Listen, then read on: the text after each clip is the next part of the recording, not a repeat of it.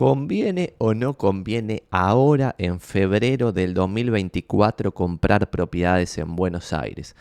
Esa es la pregunta macro que trataremos de responder. La respuesta breve antes de empezar es no tengo ni la más pálida idea. No solo no sé en términos generales, sino que menos que menos lo sé en un caso en particular. Vos tenés 50 años, tenés ahorradas 70 lucas, 80 lucas y te estás preguntando si es momento de comprar una propiedad en Buenos Aires, ya sea que tengas o no tengas propiedades, no tengo ni la más pálida idea que te conviene hacer con tus 50 años, tu trabajo, tu situación particular. Tenés 20 años, heredaste una, monedita, nunca laburaste, pero sin embargo tenés una moneda y te estás preguntando si es momento de comprar una propiedad, tampoco lo sé. Lo que voy a dar en este video es contexto y mi opinión. Mi opinión es que es momento de comprar. Sin embargo, es discutible y algo ultra clave que hay que entender es que nunca ustedes debieran preguntarle a un peluquero si necesitan un corte de pelo. A mí me mata, la gente le pregunta a inmobiliarios si es momento de comprar propiedades. 99% te van a decir que sí, dale, es momento de comprar. Yo he ido a debates inmobiliarios en los cuales yo decía, che, veo que ahora es momento de vender, no de comprar. Y esto lo decía en el 2018, 2017, 2018. Yo decía, es momento de vender, no de comprar me llamaban de los inmobiliarios picantes, o sea, como que movían mercado para decirme, che, vos pinche no podés decir que no es momento de comprar. ¿Por qué no puedo decir? No puedo decir lo que, lo que me parece que es mi opinión, no, es inentendible. Bueno, ahora como estoy diciendo que es momento de comprar, nadie me llama para putearme, ¿no? Pero sin embargo, no me parece que es momento de vender, excepto que vos estés reemplazando o quieras salir de la Argentina o tengas una necesidad específica que requiera vender en este contexto. Eso es lo que creo yo hoy. ¿Por qué creo esto? Por lo siguiente. Y voy a compartir pantalla con un primer datito de color, que es el dato de color de sueldos. Lo que estoy mostrando en pantalla es algo que a la gente le cuesta muchísimo comprender. A la gente estoy generalizando. A vos quizás que estás viendo este video no te cuesta, pero a muchos le cuesta comprender que es que un dólar del pasado no equivale a un dólar del presente. ¿Está bien? ¿Por qué? Porque hay inflación en todos los países del mundo, hay inflación, las monedas se devalúan en todos los países del mundo, en consecuencia un dólar del pasado compraba más cosas, tenía más poder de compra que un dólar del presente. En consecuencia, y voy a llegar a algo con esto, no se desesperen, por ejemplo, si yo miro el RIPTE, que es la remuneración imponible promedio de los trabajadores estables en Argentina, básicamente un promedio salarial, un promedio de cuánto ganaba la gente, en agosto del 1994, en un buen momento de la convertibilidad, el sueldo promedio era 893 pesos. Y en agosto del 95 era, eran 912 pesos. Y en agosto del 96, 936 pesos. Esos pesos eran un peso, un dólar. Por lo tanto, los 893 pesos de agosto del 94 eran 893 dólares. Pero acá entra el error. La gente piensa, ah, el promedio hoy es 500 y en la convertida era 893, no estamos tan mal. Estamos pésimos, estamos fulminados en el cuarto subsuelo de la desgracia. Y este es el punto de este video. ¿Por qué digo esto? Porque 893 dólares del 94 son 1840 dólares del momento en que hice esto, que fue hace varios meses, ahora es un poco más, es casi 2000 dólares. Y 912 dólares del 95 eran cuando hice esto 1831 dólares. ¿Está bien? En el primer gobierno de Menem, los salarios pasaron del hambre a más o menos 2.000 dólares por mes de hoy, de hoy, en promedio. Ese promedio, obviamente, en el promedio tenías a alguien ganando 4.000 dólares de hoy, que eran en ese momento, en vez de 800 y pico, 1.600 y pico, y otra persona dando mucho menos. Pero lo importante es que acá estamos comparando siempre el mismo promedio. Y en agosto del 2023, ahora el último dato que tenemos, Después lo voy a mostrar para dar un contexto, pero no quiero detenerme mucho en esta parte de sueldo, pues lo vamos a hacer en otro video en el futuro. Pero este para mí es el principal driver de precios de las propiedades en Buenos Aires, por eso quiero analizarlo y contar por qué yo creo que hoy es buen momento para comprar. Si uno tiene la disponibilidad, que en general en los momentos en los cuales es bueno comprar, en general la gente no tiene disponibilidad, justamente por eso es un buen momento para comprar. O sea, es como una cosa medio obvia, pero que no se termina de entender. El salario promedio en agosto del 2023 es de 500 dólares, fue de 500 dólares. ¿Está bien? 500. Entonces cuando vos redondeando, podés decir que el primer gobierno de Menem terminó con más o menos 2.000 dólares de salario mensual y ahora estamos en 500. Quiere decir que en 30 fucking años el salario bajó 75% en poder de compra, lo cual es un delirio total. Y acá no estoy haciendo, no estoy juzgando los distintos gobiernos, porque cuando subamos este video a YouTube, lo que va a pasar en los comentarios va a ser, ay Macri, ay Cristina, ay, pero son pelotudos. Eh, lo que estoy diciendo son los números, y los números son indiscutibles. En todo caso son interpretables. ¿Está bien? Lo puedes interpretar el número, pero no puedes discutir el número, excepto que discutas la metodología, cómo se calculaba el número. Por ejemplo, un reclamo muy eh, interesante de la convertibilidad es, che, había mucho desempleo. ¿Está bien? Entonces el salario era alto en el segundo gobierno de Menem. El salario era alto, pero había mucho desempleo. Es verdad, una paja. ¿Está bien? En cambio ahora quizás tenés el salario tres cuartos abajo, pero no tenés desempleo. Esa parte quizás es discutible. Pero la parte de cuánto gana un asalariado, 75% menos. Y acá hay algo interesante. Por ejemplo, en agosto del 2016, el salario, el RIPTE, el promedio era 19.216 pesos. En ese momento, como ven acá el dólar libre, yo puse en verde cuando no, cuando no había cepo y en rojito cuando había cepo. En el 2016, en agosto del 2016, no había cepo y el dólar estaba 15 pesos. Por lo tanto, ese salario era 1.244 del 2016. Pero cuando vos lo ajustás por inflación, te da 1.600 dólares. ¿Está bien? Y en agosto del 17, el salario promedio eran 24.700 pesos, que a 18 pesos el dólar te daba 1.360 de ese momento. Pero 1.360 de ese momento son 1.700 y pico de hoy. ¿Está bien? Entonces acá, ¿qué pasaba? Pasaba un gráfico, y dejo de compartir pantalla, que se repite de forma sistemática en Argentina y eso es lo que genera oportunidades sistemáticas para que puede comprar cuando la cosa está hecha mierda y desgracias para el que compra en la parte de arriba que es medio obvio, visto en perspectiva. Pero ¿por qué no es obvio en el momento en el cual se habla? Porque hoy con el salario en 500 dólares, la gente piensa que esto es insalvable, que vamos a hacer África o Venezuela o una situación de, desgraciada, desbocada, sin Estado de Derecho, toda una desgracia total. Y cuando el salario es más o menos 2.000 dólares, toda la gente piensa, toda la gente es todo el capital, ¿no? El que tiene plata invierte, que es el que mueve el mercado, todo el que tiene capital piensa, ahora sí Argentina va a ser lo que se merece. Y el verso este que ahora utiliza mi ley de denme 30 años y somos potencia, para un poquito, con que el salario vuelva a 2 mil dólares y mantengamos un mínimo de dignidad y seamos 50% más pobre que el estado más pobre de Estados Unidos, donde el salario mediano es 4.500 dólares, igual va a ser la gloria para Argentina.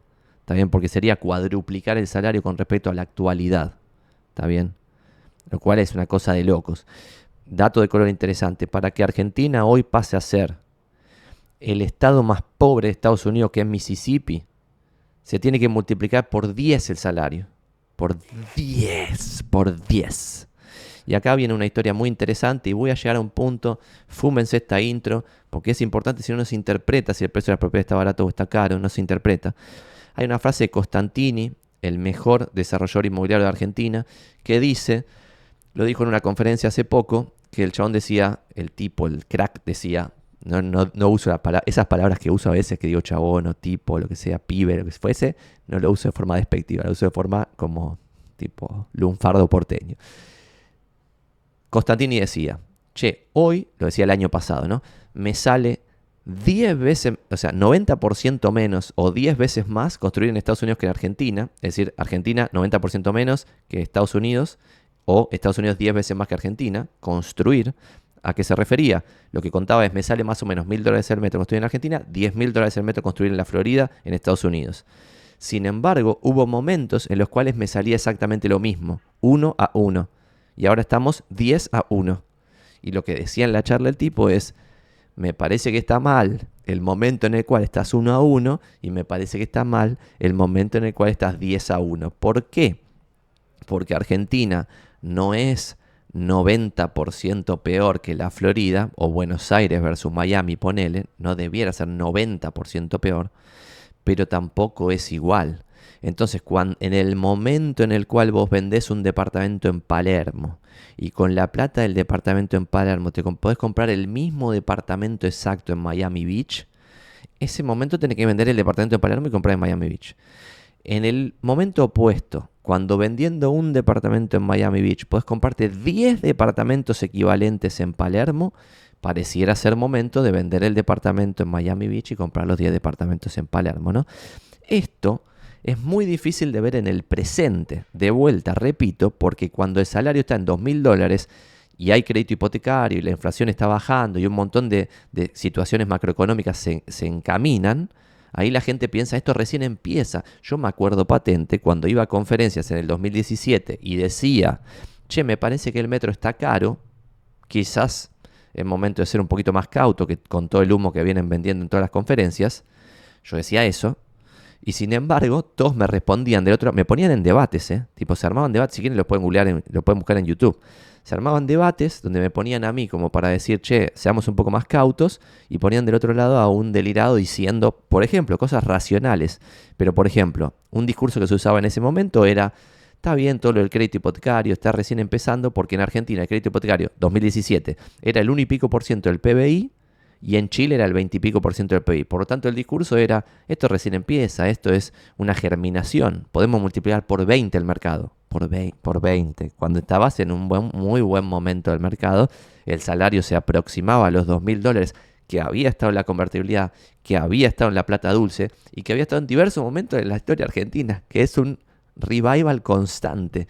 Y ahora voy a compartir pantalla para ver ese revival en un grafiquito que se armó el otro día y después vamos a ir al informe de inmobiliario para dar más contexto. Pero el grafiquito que se compartió el otro día es el siguiente comparto pantalla. Acá pueden ver, y con esto voy a hacer un pequeño análisis de lo que digo de las oportunidades, que esto pasa muy rápido y se nos pasan las oportunidades en la vida cuando tienes una moneda, ¿no? Si no tienes una moneda tendrás otros problemas para preocuparte. Pero si yo agarro acá y vamos a poner un lapicito eh, rojito para que se note bien, y agarramos y decimos, la línea azul que se ve en este gráfico, la azul, voy a achicar mi cara para, o la voy a subir acá mi cara arriba y la vamos a achicar para poder mostrarlo bien. La línea azul del gráfico es la línea de salarios. Entonces veamos dónde están los pisos de salario. Piso de salario 82 acá, piso de salario 89 acá, piso de salario 2002 acá, piso de salario 2023 acá. ¿Está bien? Entonces, oportunidades, entre comillas, ¿no? Porque es una desgracia. Quiere decir que el salario está hecho mierda. Pero estamos hablando de propiedades, no de la situación macroeconómica o de cómo están los asalariados en cada momento. Pero oportunidades en el mercado de propiedades, podríamos decir 1, 2, 3 y 4. ¿Cuál es la jodita acá? Que uno puede aprovechar una oportunidad cuando tiene 30 años, ¿no? Porque si no, no tiene un mango por definición, excepto de ser un heredero. Y en general, el heredero bastante boludo no va a estar viendo para aprovechar una oportunidad. Entonces, en el año 82, por ejemplo, que estaba, la, que estaba el salario detonado, en el año 89, en el año 2002 o en el año 2023, uno debía tener, para poder haber ahorrado un manguito, 30 años, pues si no, no vas a haber ahorrado un sope. Inclusive aunque te haya ido bien, hayas podido ir a la universidad, hayas podido tener un buen trabajo y todo, igual no vas a tener un sope a los 25 años si no heredaste. En consecuencia, si vos querías llegar a 1982 con algún manguito, tendrías que haber nacido en el 50. Lo estoy mostrando en la calculadora en pantalla, ¿no? Entonces, si yo hago 2024 menos 1952, que es el año exacto, te da una persona de hoy 72 años. En consecuencia, voy a ir a algún punto acá, ¿eh? Solamente las personas que tienen 70 y largos de años han visto cuatro momentos en los cuales el salario estuvo totalmente hecho mierda en mil millones de pedazos. Cuatro veces en su vida entera, no un millón de veces, cuatro veces, ¿está bien? Si yo quito ese, ese acontecimiento y me voy a 1989 y le resto 30, llego a la edad de mis viejos.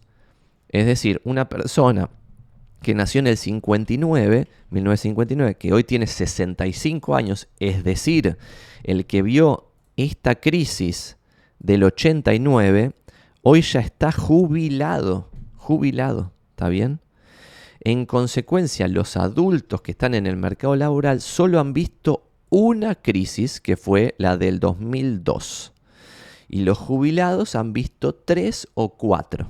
¿Está bien? Por eso un jubilado puede llegar a entender más esta situación. Y después voy al segundo tema, porque la crisis del 2002 yo la tengo muy patente, a pesar de que estaba en el secundario, porque me acuerdo patente cómo fue toda la situación. Pero sin embargo, en el 2002, 2002 menos 30, tendrías que haber nacido en el año 72 para haber tenido algún manguito en el 2002 para haber podido comprar alguna propiedad. Y 2000 menos 2024 te da que hoy tendrías más o menos 50 y pico de años el que pudo aprovechar el 2002. Entonces el que hoy tiene 45 años, 40 años, 35 años o hasta literal 50 años y no 52, no pudo aprovechar, entre comillas, de vuelta, esto estamos hablando de las propiedades, no pudo comprar en momentos donde las propiedades se regalaron, entre comillas. A pesar de que probablemente en el 2012 que tenga 50 también va a decir, sí, Santi, yo vi que estaba todo regalado, pero yo estaba del lado de los que vendía, pues estaba en la malaria máxima, y si esa es la general. Está bien, estamos hablando de, para el que tiene algún mango, por eso es el título de este video, de si es buen momento para comprar o no.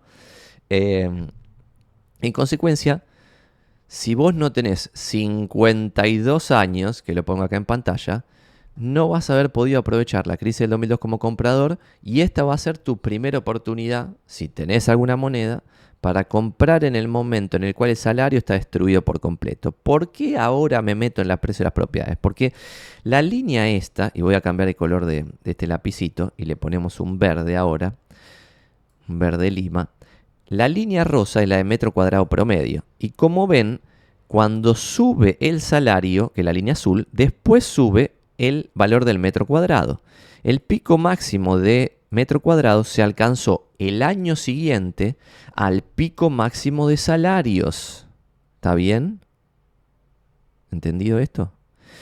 Otra cosa, los precios mínimos del metro cuadrado se vieron en los 80, que fue entre los dos momentos en los cuales el salario estaba destruido. Y luego el metro cuadrado se recuperó cuando se recuperó el salario. El salario se hizo mierda, se hizo mierda el metro cuadrado. Esto no se nota bien la escala porque obviamente si yo cambiase la escala me quedaría los gráficos más pegados, ¿no? Pero este punto del 2002, que ustedes seguramente han escuchado historia del monoambiente en no sé dónde mierda, 10 mil dólares. Bueno, primero son 10 mil dólares del 2002, que hoy son como 20 mil dólares. ¿Está bien? Pero sin embargo eso se daba porque el salario estaba destruido. Y ahora pasa lo mismo. El punto máximo de precios de la historia reciente de los últimos 40 años se dio después, en este caso dos años después, del pico máximo de salarios. ¿Está bien? Y ahora el salario está aniquilado durante cuatro años, cosa que, si ven el gráfico, no había pasado nunca, porque el salario había estado aniquilado en periodos de un año siempre y luego siempre rebotaba. Eso pasó en el 82, eso pasó en el 89, eso pasó en el 2002. Se tocaba un mínimo y al año siguiente ya se rebotaba. Esta fue, esta fue la primera vez en la historia que por cuatro años seguidos se mantuvo el salario en mínimos. ¿Y eso qué genera? que como la historia siempre rima entre sí pero no se repite exacta, lo que dice la gente ahora es, Santi ya está, todo lo que estás diciendo no tiene sentido porque ahora el salario se va a quedar ahí para siempre, en 500 dólares, hambre para siempre, desgracia para siempre y se terminó Santi, chao, nos vimos en Disney, Argentina. Yo, y acá entra la parte de futurología, por eso tengo la bola de cristal atrás para boludear esta parte, para hacer un chiste de nuestra propia futurología. Pero esto si se fijan, y vamos a meterle el último color con un colorcito, por ejemplo, fucsia, esto es siempre igual y esa es la gracia de la historia argentina. Sube el salario, todo es, todo es tipo un delirio místico de que no tiene sentido porque no puedes tener salario de 4 mil dólares de hoy en Argentina eh, con la que es lo que fue Argentina. Después hace mierda el salario y con las precios de propiedad, después rebota el salario con el precio de las propiedades, después hace mierda el salario con el precio de propiedades, después rebota el salario con el precio de propiedades, después hace mierda el salario con el precio de propiedades. ¿Y qué creen que va a pasar ahora? Tiki, tiki, tiki, tiki, tiki. Y cuando estemos acá, en el punto máximo nuevo que se va a dar en el 2020 y lo que sea, todos van a pensar que es una nueva Argentina la que se vislumbró, que ahora cambiará para siempre el futuro del país. Sin embargo, ahí va a ganar el peronismo por 60% y nuevamente vas a ir a una nueva situación cíclica de siempre exactamente lo mismo. Siempre lo mismo en un ciclo especulativo. Y esa es la desgracia. Cuando vos ves estos gráficos en otros tipos de países, ves otro tipo de cosas. Acá lo que ves es esto que estamos mostrando en pantalla. Sube plata dulce, la gente mal de la cabeza. Baja, ninguna esperanza, todo parece que el salario está hecho mierda. Sube, plata dulce, la gente mal de la cabeza. Baja, la desgracia, nadie piensa que va a rebotar nunca. Sube, piensan que recién empieza la suba. Baja, piensan que nunca vamos a salir de la baja. ¿Está bien? Siempre lo mismo. La joda es que la última vez que pasó esto, de precios de las propiedades a este nivel, salarios a este nivel, fue hace más de 20 años. En consecuencia, si este ciclo se vuelve a repetir, el futuro es impredecible, no sabemos lo que va a pasar y no le pregunten a su peluquero si necesitan un corte de pelo, pero si esto se vuelve a repetir y vuelve a pasar todo exactamente lo mismo, que es gana el peronismo, después gana la oposición, después gana el peronismo, después gana la oposición, cada uno hace lo contrario a lo que hizo anterior, cada uno piensa que el otro es un pelotudo y todo es exactamente siempre lo mismo, bueno, en ese escenario pareciera ser una oportunidad histórica de compra donde estamos ahora. Pareciera ser. ¿Esto quiere decir que no pueden bajar los precios de propiedades en el futuro? Pueden seguir bajando porque fíjense que siempre el metro cuadrado va desfasado al salario. En consecuencia, si el salario acá empieza a subir ahora mismo y después ponele que dolarizás y sigue subiendo, el metro cuadrado siempre va a ir detrás. O sea, va a ir acá, tiki, y luego irá detrás así. Si se repite en el futuro lo que pasó en el pasado, lo cual también puede no pasar. ¿Está bien? Esta es mi primer simple tesis de por qué creo que esto está barato. Porque el salario está hecho mierda. Solo por eso. ¿Está bien? Y acá, de vuelta repito, y acá había agarrado un tweet que hicimos hace poco, que decía un tuitero, acá le saqué el usuario para no bardear a alguien en particular, decía, jajaja, ja, ja, nunca se ganaron dos mil dólares en Argentina, ni en el mundo, qué boludos son sus votantes.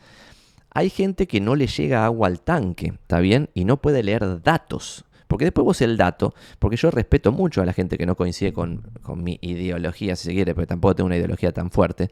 Pero si yo tengo una ideología, creo que las cosas se debieran hacer de cierta manera, debatiré en las formas, pero no en el número. Es decir, lo que les acabo de mostrar es que en los 90 se ganaron 2.000 dólares, en la plata dulce se ganaron 4.000 dólares de hoy, ¿está bien?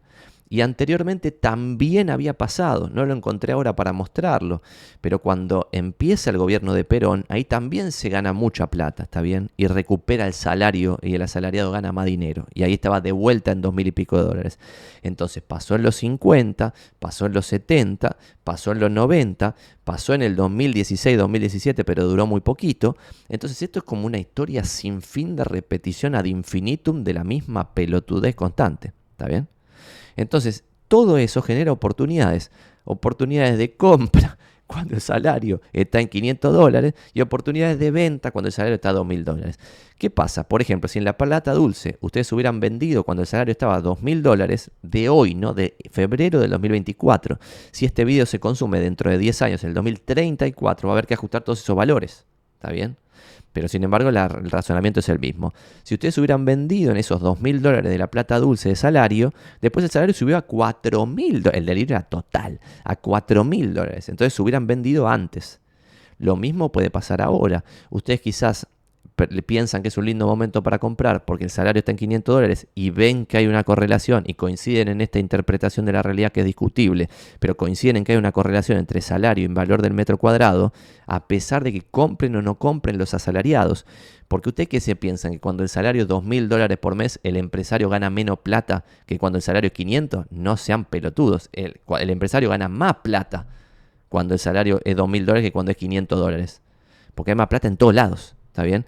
Excepto que obviamente seas exportador de granos, que ahí sí, si sos exportador y el precio es internacional y vendes un commodity, te conviene tener explotados a los empleados y pagar menos tipo sueldos y ganar maguita. Pero eso son excepciones o son casos más particulares. Pero una pyme random, cuando el salario es 2.000 dólares gana más plata que cuando el salario es 500 dólares. Porque cuando el salario es 500 dólares hay recesión, se gana menos plata en general. Entonces, no importa la razón por la cual los dos grafiquitos van juntitos, pero las dos liñitas parecieran ir juntitas. Sueldo y metro cuadrado.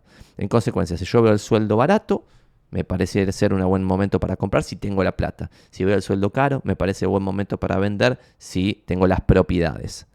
Eso no quiere decir que si yo compro en el momento que es buen momento para comprar, en teoría porque es barato, en el año siguiente no puedan seguir bajando. Y tampoco quiere decir que si vendí, no puedan seguir subiendo. ¿Está bien? porque el futuro de corto plazo siempre es muy, pero muy impredecible, pero en Argentina particularmente el futuro de largo plazo pareciera ser muy predecible, que son esos ciclos que acabamos de ver, que son deprimentes. Obviamente en algún momento podría llegar a pasar, es improbable, pero podría llegar a pasar que se rompa el ciclo de, ese de desgracia y que de verdad pase el chamullo este de mi ley de en 30 años somos Irlanda para un poco, en cuatro años perdé la selección y se terminó. O sea, y pareciera ser eso lo que pasa constantemente. Ojalá que se rompa el ciclo de decadencia constante desde hace 100 años hasta ahora. Pero no pareciera pasar, pareciera ser que los ciclos se repiten siempre, ¿está bien? Entonces, si yo veo el salario a 2.000 dólares, me parece un momento para vender. Si veo el salario a 500 dólares, me parece un momento para comprar. Si veo el salario a 1.000 dólares, no sé, no momento ni para comprar ni para vender. Pero guarda, y acá dejo de compartir pantalla, y vamos al informe ahora y terminamos de dar contexto a, la a la respuesta a la pregunta. Guarda con estos chamulleros que te dicen que en todo momento, porque me olvidé de contarlo, que cuando iba a los debates, a veces me ponían de enfrente a alguien que decía que su argumento era que era buen momento para comprar y buen momento para vender. Y era como, tal hijo de puta, o sea, no das más de, de esto del peluquero recomendando el corte de pelo. Al menos trata de dar una opinión personal que agregue valor a alguien y que haya un debate. Si vos de verdad crees que es razonable, esa parte sí es razonable. Si vos cuando el salario está en dos mil dólares pensás que recién empieza la jodita porque te vas a convertir en Chile, donde va a haber crédito hipotecario del 20 y pico por ciento del PBI y donde de verdad eso va a movilizar un nuevo mercado que hoy no existe, porque lo vamos a ver en el informe que ahora voy a mostrar, pero en el informe nosotros tenemos el dato de que cada crédito hipotecario otorgado en la Ciudad Autónoma de Buenos Aires genera dos operaciones extra aproximadamente, está el número ahí, no me acuerdo cuánto es, pero es más o menos dos. Entonces, si vos tenés mil créditos hipotecarios en la Ciudad Autónoma de Buenos Aires, vas a tener 3.000 operaciones más. ¿Está bien? Pues vas a tener los 1000 de los créditos más 2000 encadenadas de esas 1000.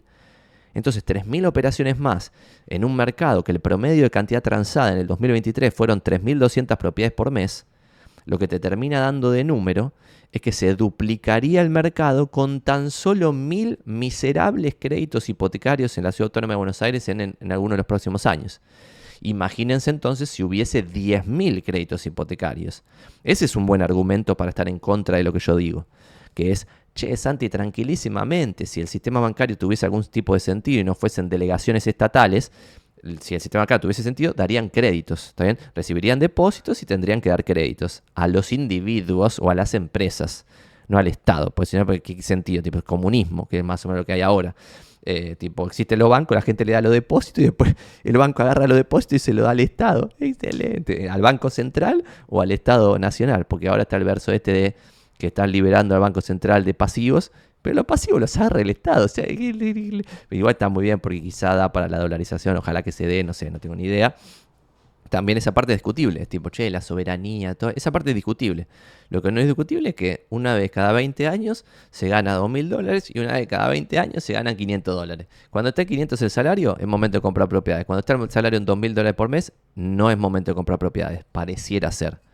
Obviamente depende de mil millones de factores. Si vos sos un asalariado sin capacidad de ahorro y cuando está el salario en dos mil dólares vuelve el crédito hipotecario y es tu oportunidad de comprar, compra en dos mil dólares, no seas pelotudo. Porque claramente es tu única oportunidad de toda la vida en que vas a poder comprar. Porque el, porque el crédito hipotecario desde la crisis del 2002 se rompió a diferencia de los otros ciclos y ahí sí pasó algo que fue This Time is Different, o sea, esta vez es diferente y no se repitió lo que se venía repitiendo hasta ese momento, que es hasta ese momento siempre se rompía todo, tipo salario hecho mierda, yo, nadie, hiperinflación, quilombo, la mar en coche, siempre lo mismo, y ahí no había crédito hipotecario. Pero después cuando volvía a la normalidad, bajaba la inflación, el salario se recomponía, volvía el crédito hipotecario. En cambio, después del 2002 no hubo ningún periodo de 10 años seguidos, de 8 años seguidos, de 7 años seguidos, con crédito hipotecario. Todos los créditos que hubo fueron tipo, pum, tres años, crédito suba, un año y medio de boom, un año y medio de que recién estaban empezando, movían 3 pesos con 50, se terminó. los créditos anteriores, por ejemplo, en el gobierno de Cristina, había muchos créditos hipotecarios, muchos para la desgracia de la cual se venía, pero sin embargo no era nada en relación al primer gobierno, por ejemplo, en los 90 de Menem. Entonces, en términos relativos, vos vas analizando esas variables y puedes sacar algún tipo de conclusión. ¿Está bien? Sobre si te conviene o no comprar, sacar los dólares de la caja, que es la respuesta a esta pregunta que me están haciendo acá. Y ahora vamos a ver si podemos responder a la parte que no la mostramos, la del informe. Ah, que la tengo acá. Vamos a verlo. Comparto pantalla. Nosotros una vez por trimestre publicamos este informe y ponemos un análisis, por ejemplo, de 10 años, los últimos 10 años del salario, ajustado por inflación por trimestre. Entonces acá tenés, por ejemplo, en el quarter 4, es decir, en el cuarto trimestre del 2023, el año 2023 cerró con un salario de 477 dólares, casi igual al cuarto trimestre del 2020. ¿Está bien? Ahora estamos un poquitito más arriba, mínimo es casi lo mismo. Por eso digo cuatro años seguidos del salario pisado acá en 400, 500 dólares, lo cual es una desgracia. Y veníamos de un tope techo de 1800 del cuarto trimestre del 2023, donde acá se pensaba que íbamos a volver al 2000 dólares que acabo de mencionar, que se repite cada 20 años. Sin embargo, como el futuro siempre es impredecible, antes de tocar 2000, porque yo acá hubiera dicho, bueno, sí, quizás estás acá en 2000 un par de años y después estás en mierda otra vez, como pasa siempre. Pero acá ni siquiera, no llegaste a 2000 y cuando estabas por llegar a 2000, pum, ya se hizo mierda antes de llegar a 2000. Entonces ahí nosotros ponemos de pregunta, che, ¿pueden comprar las personas? Porque cuando pueden comprar y el sueldo promedio se levanta, levanta el precio de las propiedades. 477 que cerró el último trimestre analizado versus 1803 es 74% abajo del máximo, 74% abajo, realmente increíble. Se están otorgando créditos, acá está de vuelta la cantidad de créditos hipotecarios de los últimos 10 años. Miren este gráfico. Entonces acá, vos podés decir, sí, los créditos suben a una poronga porque ajustaban por inflación en un país inflacionario. Obvio, eran una poronga. Pero sin embargo, se dieron acá a valores de hoy, ajustado por inflación, 4.179 millones de dólares en un trimestre. Y ahora el último trimestre, 80. 80 versus 4.179. Es 98% abajo. Una cosa totalmente impresionante. Acá hay algo interesante. ¿Cuánto cuesta construir? El cuánto cuesta construir, nosotros cómo calculamos esto, lo calculamos diferente a como lo calcula el resto del mercado. ¿Y esto por qué es importante? Dejo de compartir pantalla y volvemos a este gráfico en un segundo. A nosotros nos gusta ver cuánto sale construir, no porque en el corto plazo el costo de construcción defina precio, sino porque en el mediano plazo sí lo define. ¿Por qué? Porque cuando el costo de construcción baja a la mitad, ¿Qué genera? Que un montón de gente que tiene empresas de otras cosas se ponga a construir, se meta a desarrollar y que los desarrolladores que ya son desarrolladores desarrollen más. ¿Por qué? Porque el precio y el costo se abren, entonces el margen del negocio se agranda y cuando se agranda el margen de negocio todos hacen un Excel y piensan que van a ganar fortuna. Pero ¿cuál es la jodita del mundo real? La jodita del mundo real es que como más desarrolladores se pusieron a desarrollar, en el mediano plazo la oferta va a crecer y a igualdad de demanda, si crece la oferta, bajan los precios. Entonces se rompe el Excel del desarrollador, que es lo que vino pasando los últimos años. Todos se metieron emocionadísimos porque el costo de construcción era 500 y pico dólares el metro, 600 ponele, y después lo que pasó es bajar los precios. Entonces todo tu Excel no tiene ningún sentido. Ya está, se rompió el Excel. Y encima, si te quedó algo por construir, ahora 2024, cuando saquemos el primer informe del 2024, va a dar que este costo subió. Todavía el 2023 se mantenía ahí. ¿Y por qué nuestra línea es menos descontrolada, volátil, que las líneas del costo de construcción de otros informes, porque nosotros para sacar esto, como dice acá abajo, lo que calculamos es lo siguiente, y leo, en dólares por metro cuadrado se ajustó por inflación de Estados Unidos, el costo de un departamento terminado tiene en consideración el tiempo necesario para construir, al contrario de lo usualmente publicado en los medios, que supone que la construcción se realiza en un instante. ¿Qué quiere decir esto? Que lo que nosotros informamos, que no informa nadie, es que 569 dólares el metro fue el costo de construcción de un edificio estándar de 866, sin contar tierra, que salió que se terminó en el cuarto trimestre del 2023, ¿está bien? Y el costo máximo se alcanzó en el tercer trimestre del 2018 con un costo de 1.208 por metro cuadrado, ¿está bien? Un edificio estándar, Pedorro 806 en Almagro, San Cristóbal, Boedo, lo que sea, ¿está bien? Obviamente acá, de vuelta, en el promedio se ahogan los enanos y puede haber un costo hoy o en el cuarto trimestre del 2023 de 1.000 dólares el metro porque construyó todo mucho mejor que otro que construyó a 500 y está todo bien. Em, entonces es cuánto sale construir el edificio y se considera la erogación de los distintos costos en los distintos momentos en los cuales se necesita esa erogación. Entonces, si ahora sube el costo en el 2024, como subió zarpadísimo, abertura más del doble, un montón de cosas más del doble, que tiene algún productito importado más del doble, pero sin embargo para nuestro gráfico no va a subir al doble instantáneamente, como si sube para, por ejemplo, el reporte inmobiliario. ¿Por qué? Porque nosotros medimos cuánto sale el costo de construcción de un edificio que hoy se termina. ¿Está bien? Entonces tiene el costo de construcción, no sé, a cero, se pagó en el momento en que se pagó. ¿Está bien?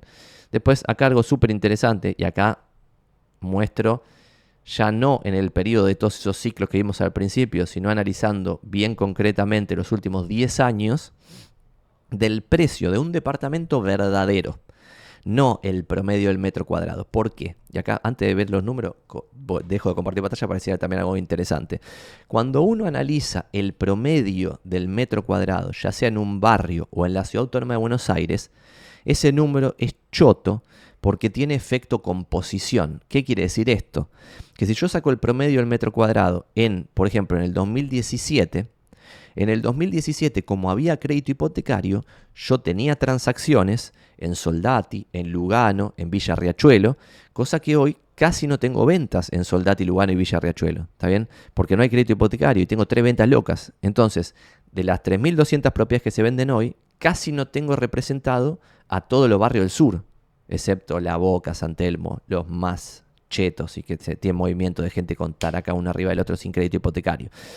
Pero en el momento del 2017, 2016, 2018, que había crédito hipotecario, primer trimestre de 2018 se rompe todo, hasta ahí había crédito hipotecario, en las 6.000 ventas que tenía en ese momento más o menos, tenía sí representado a distintos barrios. Por ejemplo, tenía más representado al corredor oeste de Capital, entendido como San Nicolás, Montserrat, Almagro, Balvanera y todo lo que viene ahí, Villa Crespo, todo lo que viene hasta, hasta el oeste, tipo hasta el oeste me refiero hasta el oeste de Gran Buenos Aires todo ese corredor lo tenía representado, bien representado en el 2016, 17 y 18. Ahora lo tengo subrepresentado. Entonces, si yo saco el promedio del 2024, tengo un promedio donde estoy sobredimensionando el precio de Retiro, Recoleta, Palermo, Belgrano y Núñez, porque ahí tengo más ventas que en Almagro, Villa Crespo, San Nicolás, Montserrat, a diferencia de lo que pasaba hace cinco años.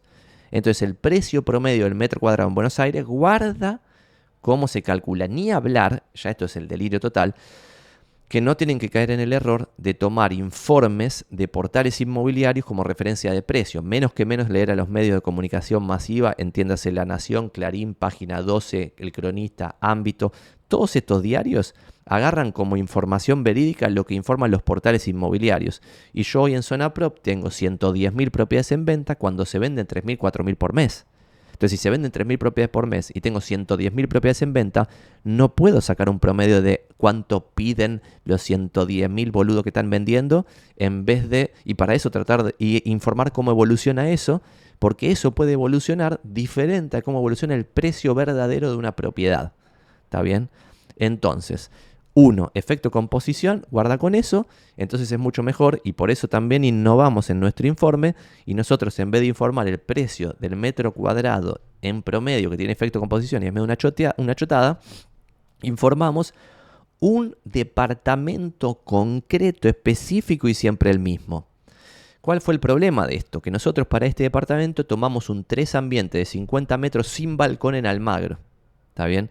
No sé si se ubican qué tipo de departamento es este, pero es el departamentito que tiene un livingcito, dos habitaciones y un plano espectacular donde no sobra ni un metro, no tiene balcón. Y cuando empezó la pandemia, este departamento fue más castigado que el promedio de Almagro, porque el promedio de Almagro sí tenía balcón y el departamento que nosotros ya veníamos usando para este informe no tenía balcón. Entonces, este número está un poquitito más castigado que el promedio de Buenos Aires. Y ese, ese número del 3 ambientes 50 metros en Almagro nos da, acá de vuelta, en términos reales, este número que está acá de 158,420 no quiere decir que en el, en el primer trimestre del 2018 que se vieron los precios máximos, este era el precio verdadero del departamento. El precio creo que era 129, algo así. Pero sin embargo, cuando ajustás por inflación en dólares el número del pasado al presente, para que el gráfico tenga sentido, porque si no, no tiene sentido de vuelta lo que, decíamos, lo que decíamos al principio. Te da hoy 154,420. Y ahora ese precio es 69,213. ¿Está bien? Entonces, la diferencia de precio es 54% como, 55% como vemos acá. Pero acá entra la jodita, que es como los salarios se hicieron mierda en cantidad de salarios se necesitan 150 salarios para comprar este departamento. Entonces, solamente se bajó 20% con respecto al máximo. Y fíjense que en el máximo absoluto de precio que fue acá, la cantidad de salarios que se necesitaba para comprar este departamento era de menos de 100. En cambio, ahora se necesitan 150. ¿Está bien? ¿Por qué? Porque el salario bajó más, lo vimos al principio, que el metro cuadrado. Y esto podría ser una tesis de alguien inteligente, coherente, que no soy yo, que pueda decir el precio del metro cuadrado seguirá bajando Santi porque los salarios bajaron 75% y el metro cuadrado bajó 55% en este departamento en Almagro, 50% en promedio en Buenos Aires.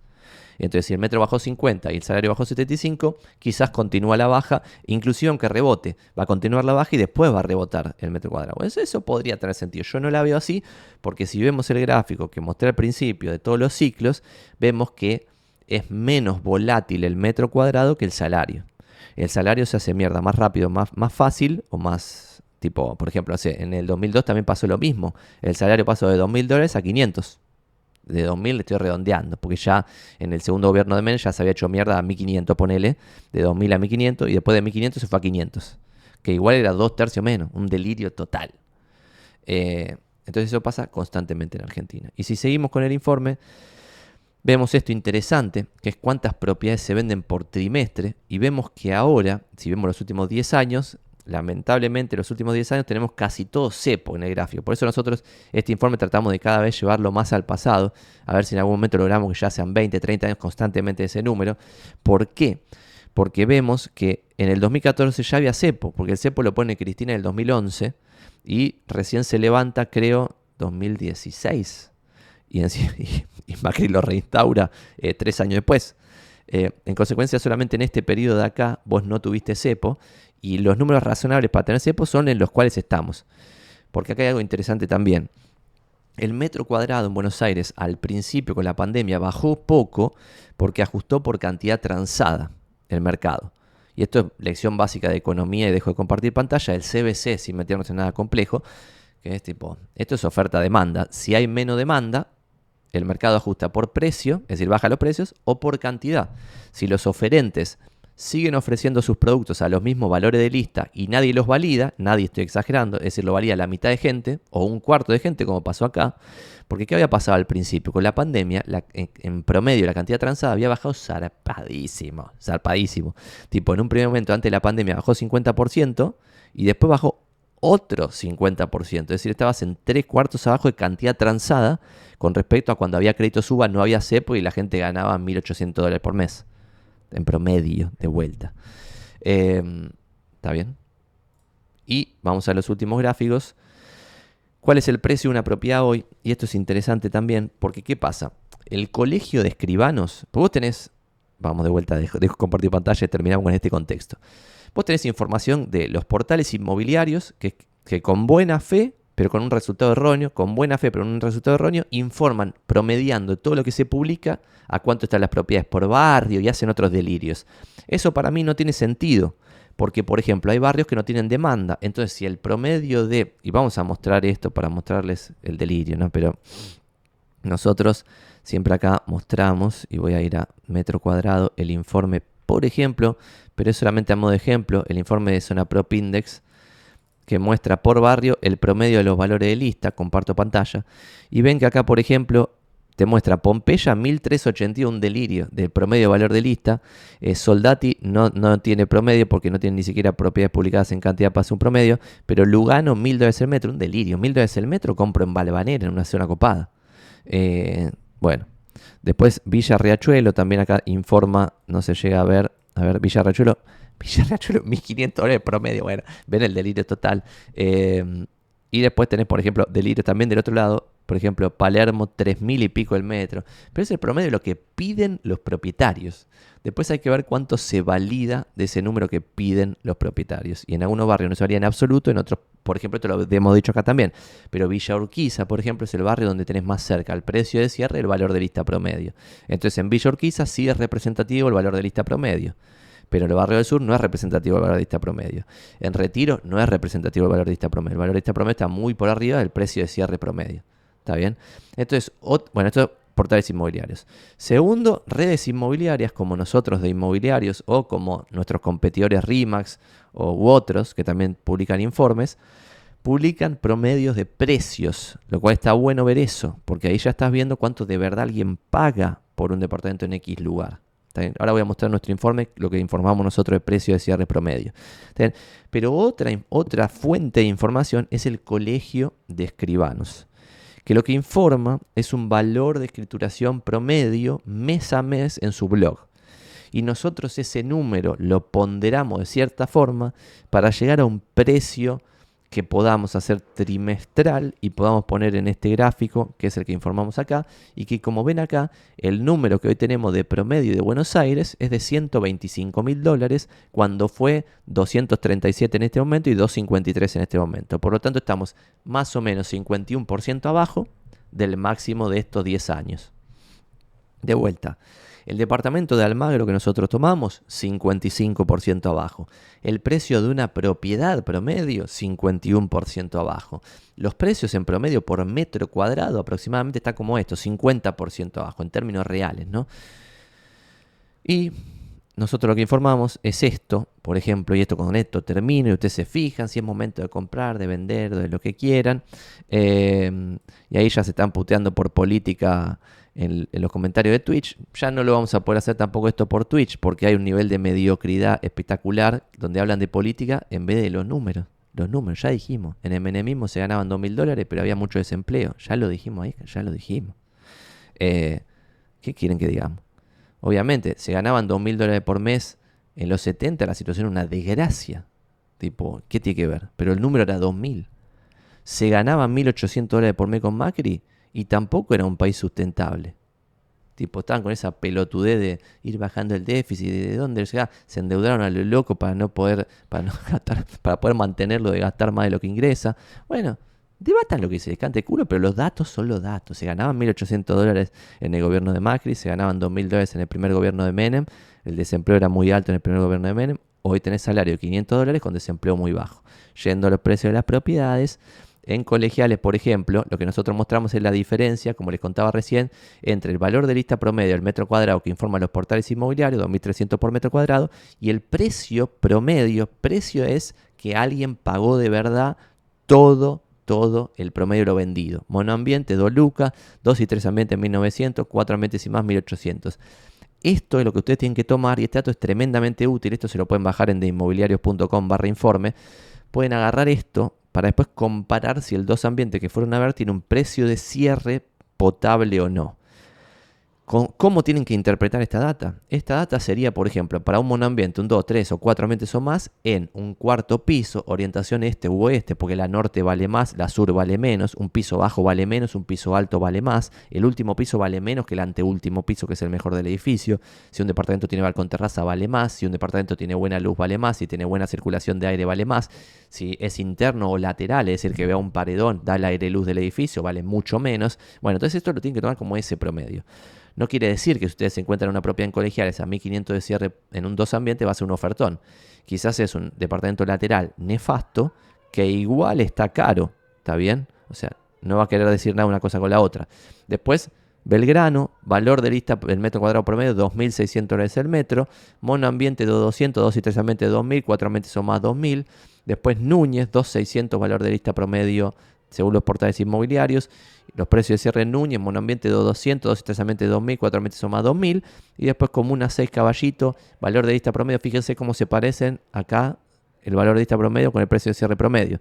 2 lucas promedio, 1900 monoambiente y 2, 3, 4 más, 1800 por metro. Curioso en Caballito cómo defiende los valores los cinco ambientes y ese tipo de cosas. ¿eh? Después Almagro, 1900 promedio, el valor de lista del barrio, 1900 de cierre promedio del monambiente, 1600 dos y tres ambientes, 1004 los cuatro ambientes o más. Boedo, fíjense que en estos barrios, en esta comuna, en la comuna 5, baja mucho el precio del metro cuadrado a medida que el departamento se va haciendo más grande, a diferencia de otro barrio como Caballito, donde el valor se mantiene cosa muy loca, ¿no? Entonces, monoambiente en Almagro 1900, 2 y 3 ambientes 1600, 4 ambientes son más 1004, Boedo 1600 monoambiente, 1500, 2 y 3, 1300, 4 ambientes o más, y Comuna 2 Recoleta, 2400 el valor de lista del metro cuadrado promedio, 2000 monoambiente, 2 y 3 ambientes, y 1900, 4 ambientes o más, interesante, y después acá ustedes si quieren pueden leer las conclusiones. Pero el resumen de las conclusiones para mí es mi teoría, mi hipótesis, mi tesis es que el metro cuadrado en Buenos Aires sigue al salario. Correlación no implica causalidad, pero para mí interpreto cierta causalidad, pero que no la puedo probar. Lo único que puedo probar es la correlación. La causalidad no la puedo probar. Entonces, como hay correlación, si yo viese mañana si quisiese hacer timing del mercado, cosa que es incorrecta. Pues una cosa es decir, yo compro cuando algo está barato y si está caro, pienso si lo vendo o no. Pero si está barato, compro. Bueno, eso no tiene nada que ver con va a subir o va a bajar. Yo puedo comprar está barato y después estar más barato. Y después estar más barato y después estar más barato. Pero en el mediano o largo plazo debiera tender al promedio histórico, que es lo que vimos en uno de los primeros gráficos del, no, ya no hablando del metro cuadrado, sino del salario, que quiero mostrarles a ver si lo podemos ver porque lo interesante que había, que había sacado una vez en un grafiquito de estos era el promedio de 30 años del RIPTE en dólares de hoy. Y eso es lo que comporto pantalla acá. El promedio de los 30 años es 1.164 dólares el metro y la mediana de 30 años es 1.194 dólares el metro. El RIPTE se empezó a medir en 1994. De acá para atrás hay otras mediciones, pero que quizás no son tan confiables como esta. Esto también me van a discutir si es o no confiable, porque a veces interviene en el INDEC y qué sé yo. Es un número bastante confiable para mí. Y este 1100, que los dos son 1100, el promedio y la mediana, lo que involucra es que si volvemos al promedio de la mediana del mediano largo plazo de Argentina, se van a duplicar los salarios. La regresión a la media es poderosísima, por lo tanto para mí va a pasar que se dupliquen los salarios, pase lo que pase, gobierne quien gobierne, y si se duplican los salarios, me parecería que debiéramos tarde o temprano volver a un ciclo alcista del valor del metro cuadrado. Lo que va a pasar en el futuro es impredecible no doy consejo de inversión, no le pregunten a su peluquero si necesitan un corte de pelo, yo soy inmobiliario y les estoy diciendo que es momento de comprar propiedades. Bueno, a dato de color interesante. Para mí le tienen que preguntar a la persona que les está asesorando qué está haciendo con su propia plata. Y esto también es un debate súper interesante en el cual me peleo todo el tiempo con otros inmobiliarios. Yo con mi propia plata estoy comprando propiedades en Buenos Aires. Ahora. Y cuando vendí mis mi propiedad que tenía una en ese momento, también lo conté. ¿Está bien?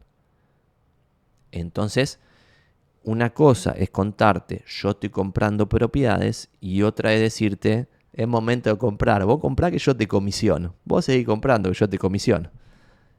Eso es un discurso que no tiene nada que ver con yo estoy comprando propiedades.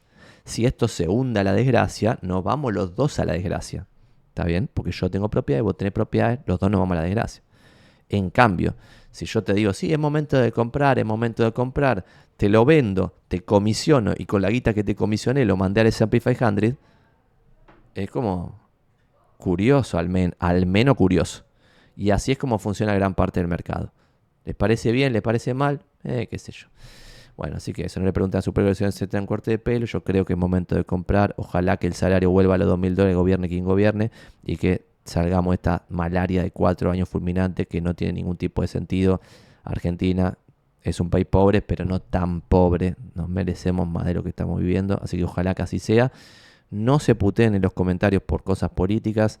Tratemos de analizar esto de la forma más objetiva posible. Hay cosas que son indiscutibles y cosas que son discutibles. Lo discutible, si lo vamos a discutir en los comentarios, que sea con respeto y tratando a todos como si fuesen inteligentes, por favor. Eh, y si llegaron acá, 55% de los que consumen estos videos no está suscrito, así que porfa, like y suscribirse. Muchísimas gracias.